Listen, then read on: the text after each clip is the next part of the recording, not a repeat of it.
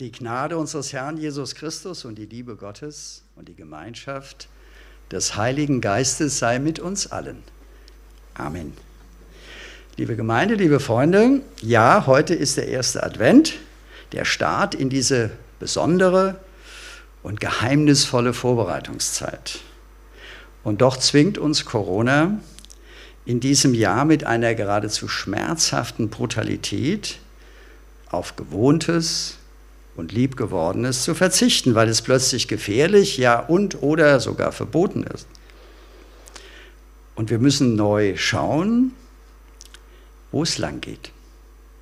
Wir müssen neu überlegen, was machen wir, jetzt gerade auf Weihnachten bezogen, was ist dran. Und diese Zeit ist doch so geprägt wie keine andere im Jahreskreis. Welche andere Zeit kann mit der Advents- und Weihnachtszeit konkurrieren? Mit ihren typischen Vorbereitungen, mit ihren besonderen Gerüchen. Also Leute, die auf Gerüche abfahren. Ich bin so einer, die lieben die Gerüche der Adventszeit. Ja, mit ihren vielen kleinen und dem einen großen weihnachtlichen Geheimnis, mit ihren Feiern und Aktivitäten. Also wer Kinder im Grundschul, im Kindergarten und Grundschulalter hat, kommt ja aus dem Feiern in der Adventszeit überhaupt nicht raus. Genau. Ja, mit ihren Besuchen und Begegnungen. Und nun ist so vieles, ja fast alles in Frage gestellt und wir müssen neu entscheiden, was wir wollen und was nicht.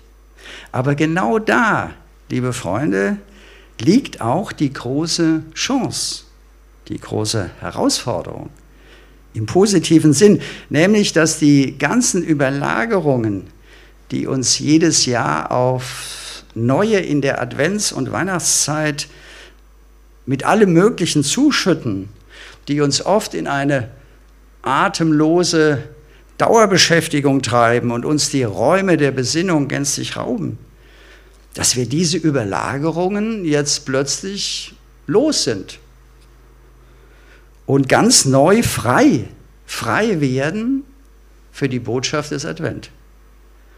Das ist doch auch in aller Problematik eine große Chance. Wollen wir sie nutzen? Wollen wir sie nutzen? Doch was ist die Botschaft des Advent? Und darauf dürft ihr jetzt eine engagierte Antwort erwarten. Dafür seid ihr ja auch hier.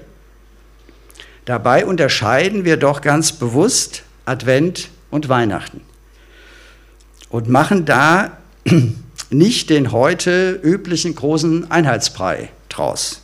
Das Kritische sei gesagt. Wir unterscheiden Advent und Weihnachten, wie man Schwangerschaft und Geburt unterscheidet. Gewiss hängt beides intensiv zusammen, ohne Zweifel. Die Hebammen werden das bestätigen. Aber es ist doch nicht dasselbe. So schauen wir jetzt noch einmal auf den 130. Psalm, den Renate gerade zu Beginn des Gottesdienstes mit uns gebetet hat. Und dort bekennt der Beter, ich nehme nun klassisch Luther, ich harre des Herrn, meine Seele harret und ich hoffe auf sein Wort. Meine Seele wartet auf den Herrn mehr als die Wächter auf den Morgen. Mehr als die Wächter auf den Morgen hoffe Israel auf den Herrn. In diesem alten Wort Herrn steckt die ganze Sehnsucht unseres Herzens. Harren heißt sehnsüchtig warten. Harren heißt geduldig voller Ungeduld sein. Harren heißt voller Unruhe in Erwartung sein. Ich finde es faszinierend, ein faszinierendes Wort in der Beschreibung der Sehnsucht des Herzens. Ebenso wie das so beeindruckende Bild, was der Psalmbeter verwendet, den Vergleich, mehr als die Wächter der Stadt, sehnsüchtig auf den Morgen warten, sehne ich mich nach Gottes Hilfe und Beistand, sehne sich Israel nach dem lebendigen Gott. die Nachtwachen an den Toren und auf den Mauern der Stadt, um diesem Bild noch ein Stück nachzuspüren, das waren in Zeiten ohne elektrisches Licht und ohne Nachtsichtgeräte, da waren das gefährliche Unternehmungen. Denn schnell konnte man Opfer eines Überfalls werden. Wie froh, wie erleichtert waren daher die Wächter, wenn sich das Licht des neuen Morgen ankündigte. Und sie wussten, dass ihre Wache bald zu Ende ist. Diese starke Erfahrung der Wächter, die viele ja in Israel kannten, die selber schon Wache geschoben haben, diese starke Erfahrung der Wächter, die sehnsüchtig auf den Morgen warten, die nimmt der Psalmbeter auf und überbietet sie noch in seiner eigenen Sehnsucht nach Gottes Gegenwart, nach seinem Wort, nach seinem Licht, nach seiner Hilfe. Ja, liebe Gemeinde, in Israel hat man die herzbewegende, ausdauernde Sehnsucht nach Gott, auf Gott hin gelernt, oder aber man hat Gott ganz verloren. Und wie bzw. wo hat Israel diese tiefe Sehnsucht nach Gott gelernt? Lernen müssen? Vielleicht dann auch lernen dürfen? Ähnlich wie bei uns mit Corona? Wo hat Israel diese tiefe Sehnsucht nach Gott gelernt? In der Fremde, in der Heimatlosigkeit. Durch die Vertreibung bzw. die Verschleppung des Volkes, beziehungsweise das, was von ihm noch übrig war, nach Babylon. Die Israeliten haben die schwere Erfahrung machen müssen, dass sie nach der Zerstörung Jerusalems, nach der Zerstörung des heiligen Tempels Gottes durch die Babylonier, durch die Sieger in die Fremde, eben ins Exil verschleppt wurden. Und dort in Babylon erlebten sie radikal ihre Fremdheit. Alles war anders. Natürlich schon von der Sprache her und den kulturellen Gewohnheiten. Aber noch viel schlimmer war, kein Tempel mehr, kein Priester mehr, kein Opfer mehr und am allerschlimmsten war kein Sabbat mehr. Sie waren umgeben von heidnischer Religion, von heidnischer Religion und Kultur und standen vor der fundamentalen Entscheidung. Und vor ganz ähnlichen Entscheidungen, liebe Geschwister, stehen wir auch. Halten wir an Gott? Halten wir an seinem Bund mit uns fest? Glauben wir weiter an sein Wort?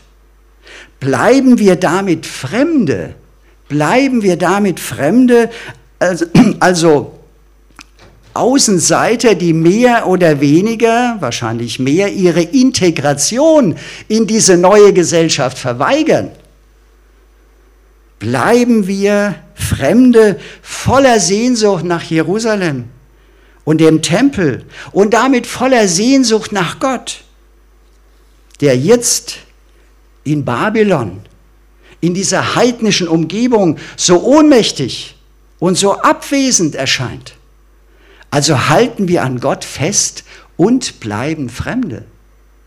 Oder wechseln wir, konvertieren wir zu den siegreichen babylonischen Göttern.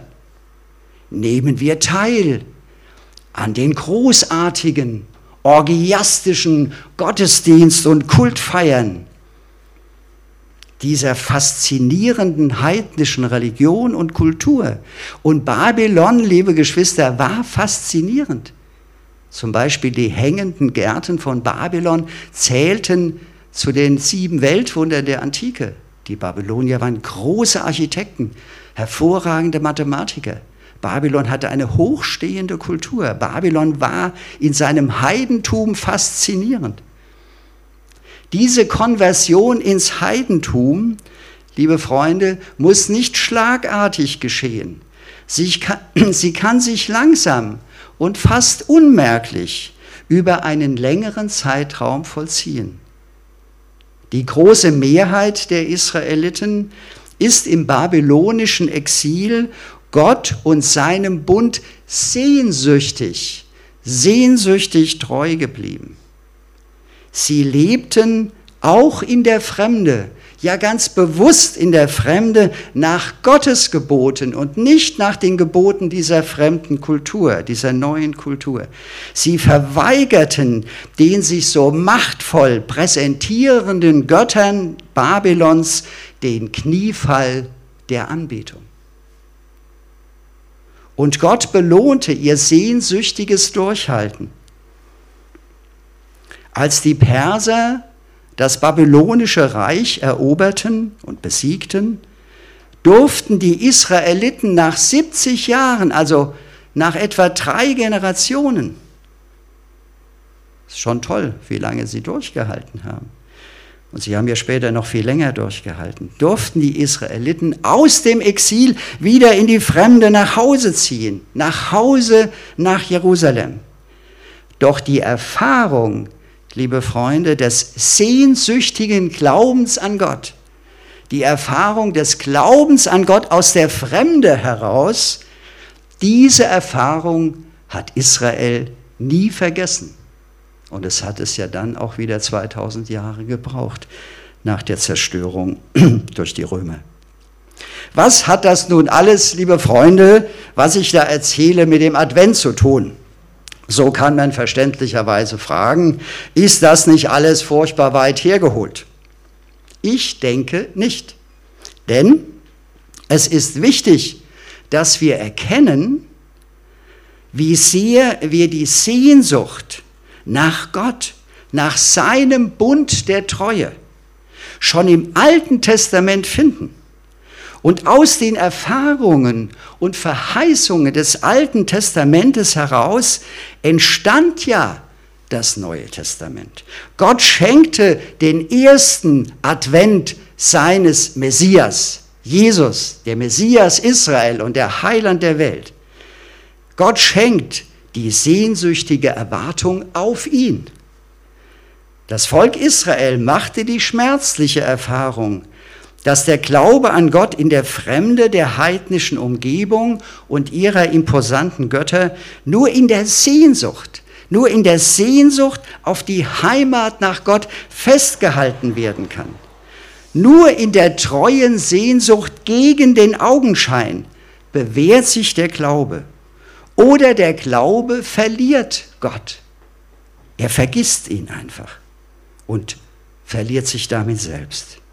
Er läuft zu den anderen Göttern über, an die alle glauben und an deren glanzvoller Macht man jetzt schon hemmungslos, sozusagen ohne Sehnsucht und sozial anerkannt teilnehmen kann. Merkt ihr, liebe Geschwister, wie aktuell das ist? Der Glaube an Gott, den Vater unseres Herrn Jesus Christus, der sich immer mehr in einer kulturellen und erst recht religiösen Fremdheit, ja, existiert, den wir in dieser religiösen Fremdheit erleben. Und das kennen wir doch auch. Gewiss, wir sind nicht nach Babylon ins Exil verschleppt, nein. Und doch, wenn wir wachsam sind, müssen wir erkennen, wie die uns umgebende Kultur zunehmend heidnisch-babylonisch wird. Werden wir Christen nicht auch zunehmend zu Fremden, deren Glauben an Gott für viele unverständlich und überflüssig und damit zunehmend zum Ärgernis wird. Ich weiß nicht, wer von euch am letzten Montagabend im Fernsehen das Stück, gesehen, das Stück Gott von Ferdinand von Schirach gesehen hat und die anschließende Diskussion. Da gab es einen Vorgeschmack dieser kulturellen Fremdheit, von uns Christen, dass wir gar nicht mehr verständlich machen können, worum es uns geht. Nun sind wir in unserer Adventsbetrachtung durch die Geschichte des Volkes Israel sensibel gemacht für das Leben in der Fremde und für das sehnsüchtige Glauben an die Befreiung, ja an die noch ausstehende Heimat in Gott. Wir sind sensibel gemacht für das sehnsüchtige Festhalten an dem Gott, der uns erst noch zur letzten Erfüllung bringt, mit dem wir noch zum Ziel unseres Lebens unterwegs sind. So schauen wir auf ein großartiges Wort des Kirchenvaters Augustinus. Er sagt, du Herr hast uns auf dich hin geschaffen und unser Herz ist unruhig, bis es Ruhe findet, bis es Frieden findet in dir. Welch eine präzise Beschreibung von uns Menschen, die genau in dieser biblischen Erfahrungslinie steht. Gott selbst, unser Schöpfer, hat uns diese Sehnsucht nach ihm ins Herz gelegt. Wir sind unruhig, wir sind voller Sehnsucht, die eben im Kern durch nichts Irdisches gestillt werden kann. Wir sind in der Fremde. Wir sind heimatlos, bis wir zu Hause sind bei ihm, bis wir in ihm Frieden und Geborgenheit, Vergebung, Befreiung, ja ewige Heimat finden. Dabei wird uns deutlich, liebe Freunde, dass diese Beschreibung des sehnsüchtigen, gläubigen Herzens an Gott aus der Fremde heraus kein biblischer Sonderfall in der Geschichte Israels von 70 Jahren ist. Nein, es ist keine Ausnahme, sondern diese Beschreibung trifft das Wesen unseres Christseins. Darum nennt der Apostel Petrus in seinem ersten Brief die Christen völlig zutreffend die von Gott auserwählten Fremdlinge. So beginnt er seinen Brief. Wenn also Gott selber die Sehnsucht nach ihm, die alles in unserem irdischen Leben an Erfüllung übersteigt, wenn Gott selber diese Sehnsucht in unser Leben gelegt hat, wenn also die irdisch unstillbare Sehnsucht nach dem Himmel kein religiöser Wahn, sondern das Werk unseres Gottes ist, dann müssen wir uns wirklich fragen, was ist das für ein Gott? Was ist das für ein Gott? Und jetzt, jetzt sind wir im Zentrum. Jetzt sind wir mitten im Advent. Jetzt sind wir am Pulsschlag der Sehnsucht. Wir sind am Herzen Gottes. Dass er uns offenbart. Gott brennt voller Sehnsucht nach uns Menschen, nach seiner ganzen Schöpfung. Gott ist sehnsüchtig nach den Menschen. Man kann sagen, Gott ist krank vor Sehnsucht nach uns. Er liebt uns und will Gemeinschaft mit uns haben. Er will den Bund der grenzenlosen Treue mit uns leben. Er will uns den neuen Himmel und die neue Erde aus Liebe schenken. Aus gutem Grund, liebe Gemeinde, ist biblisch das schönste Bild, und es ist mehr als ein Bild, für die sehnsüchtige Liebe und für die unverbrüchliche Treue Gottes zu uns Menschen die Hochzeit, die Vermählung, die Ehe. Wenn Jesus wiederkommt, wird Hochzeit gefeiert. Die Hochzeit des Lammes, wie sie die Johannesoffenbarung so wunderbar beschreibt.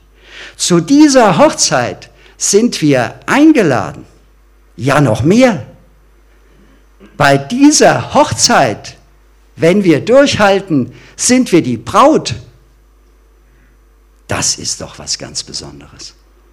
Gott ist ein sehnsüchtiger und leidenschaftlicher Liebhaber seiner Schöpfung und im Zentrum der Schöpfung der Menschen. Er will nicht ohne uns sein. Er will Gemeinschaft und mit uns auf ewig diese Gemeinschaft leben. Er will uns retten und erlösen. Und so ist unser Gott. Und wie bewerkstelligt er dies?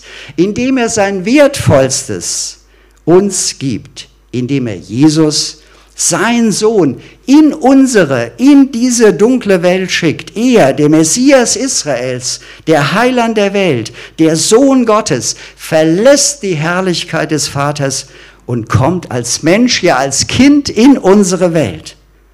Doch die Welt macht ihn zu einem Fremden. Im Johannesevangelium heißt es am Anfang, er kam in sein Eigentum, aber die Seinen nahmen ihn nicht auf. Aber die liebevolle Sehnsucht von Jesus, die ja vom Vater hier sozusagen ja äh, aufgeladen ist, diese liebevolle Sehnsucht war so stark, dass er auch die Ablehnung der Welt ertrug dass er unsere Ablehnung ertrug. In der Futterkrippe eines vergessenen Stalles, richtige einer vergessenen Höhle auf den Feldern von Bethlehem und am Fluchkreuz von Golgatha nahm er in seiner sehnsüchtigen Liebe zu uns, zu uns Menschen, unseren ganzen Sündenmüll auf sich und überwand unsere Ablehnung. Das ist die Sehnsucht Gottes nach seiner Welt und seinen Menschen. Er will mit uns liebevolle Gemeinschaft und lässt sich nicht abschütteln. Nein, je mehr wir ihn abschütteln wollen, desto größer wird seine Liebe. Gott ist unkaputtbar. Interessanter Buchtitel. Gott ist unkaputtbar. Es ist nicht nur ein Buchtitel, es ist die Realität. Jede menschliche Ablehnung ist schon durch Jesus Christus besiegt. Und so ist das Gesicht der liebevollen Sehnsucht Gottes nach uns Menschen, Jesus Christus selbst. Und das, liebe Gemeinde, schließt wunderbar an die Predigt vom letzten Sonntag an. Der Prediger hat nämlich eindrücklich Jesus uns als die Gestalt der Gnade Gottes vor die Augen unseres Herzens gestellt. Und genauso ist Jesus die Gestalt und das Gesicht der Sehnsucht, der liebevollen Sehnsucht Gottes nach uns, nach dir und nach mir. In Jesus erkennen wir die weit geöffneten Arme des Vaters aus dem Gleichnis vom verlorenen Sohn, der seinem nach Hause kommenden Sohn, seinem nach Hause kommenden Kind mit den weit geöffneten Armen des sehnsüchtigen Herzens entgegenläuft. Wenn Gott selber der Inbegriff der liebevollen Sehnsucht nach der Gemeinschaft mit uns Menschen ist und Jesus, der Sohn Gottes, die Gestalt und das Gesicht dieser Sehnsucht, da versteht es sich natürlich von selbst, dass eben auch Gott uns als unser Schöpfer, in uns als sein Geschöpf, diese Sehnsucht hineinlegt.